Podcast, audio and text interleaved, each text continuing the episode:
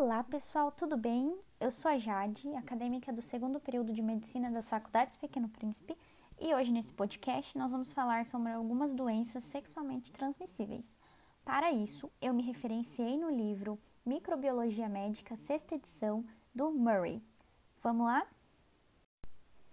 Vamos começar pela sífilis. A sífilis é uma doença causada pela bactéria Treponema pallidum.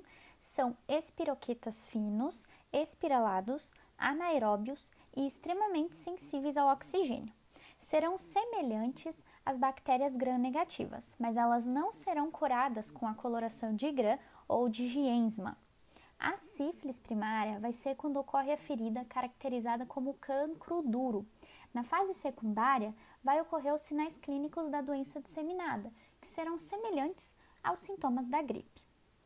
Poderá ocorrer remissão espontânea logo após o primeiro ou segundo estágio da doença, ou ela poderá progredir para uma fase tardia ou terciária, em que todos os tecidos podem estar envolvidos. Pode ocorrer também a neurosífilis. Comumente ela estará associada a pacientes HIV positivo. Ela vai ser uma doença exclusiva de seres humanos e transmitida sexualmente. Poderá ser congênita ou adquirida por transfusão de sangue contaminado.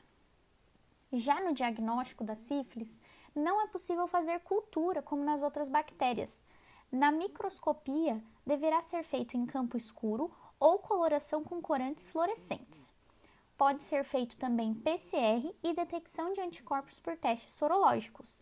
Existem os treponêmicos, que serão específicos e como exemplo tem o FTA-ABS, e os não treponêmicos, que serão não específicos, e como exemplo o VDRL ou RPR.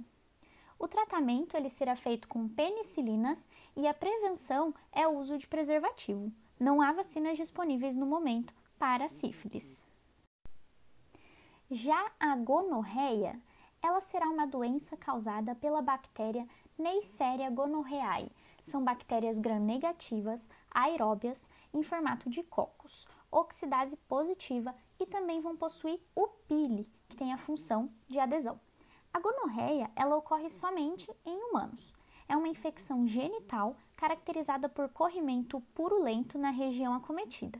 Pode ocorrer disseminação da infecção e oftalmia neonatal.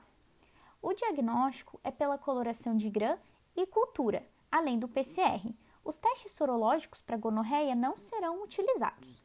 O tratamento se faz com a ceftriaxona mais azitromicina e a prevenção é o uso de preservativo. A clamídia ou tracoma é uma doença transmitida sexualmente, causada por Chlamydia trachomatis. É um bacilo gram-negativo intracelular obrigatório de humanos. Pode não apresentar sintomas e, se apresentarem, serão febre, dor no ato sexual, corrimento mucopurulento, dor na parte inferior do abdômen e dor ao urinar. A clamídia causa linfogranuloma venéreo. Ocorre o aparecimento de lesão primária pequena, indolor e que vai cicatrizar rapidamente. No segundo estágio da doença, ocorre o inchaço dos linfonodos inguinais que podem até chegar a se romper. O diagnóstico ele vai ser feito por cultura, PCR enquanto que os testes sorológicos não vão diferenciar as infecções atuais das passadas. O tratamento será feito com doxiciclina e prevenção com o uso de preservativo. O cancro mole vai ser uma doença causada pela bactéria Haemophilus ducreyi. Serão bacilos gram-negativos pleomórficos. Causa uma úlcera na região genital com base eritematosa e ocorre linfodenopatia inguinal. O diagnóstico é feito com a avaliação clínica e PCR. A cultura não será indicada, pois a bactéria causadora precisa de condições precisas para desenvolver in vitro. O tratamento é feito com azitromicina ou eritromicina ou ciprofloxacino. A prevenção é o uso de preservativo. Então é isso, pessoal. Uma breve revisão sobre as ISTs causadas por bactérias. Espero que tenha ajudado e até o próximo podcast.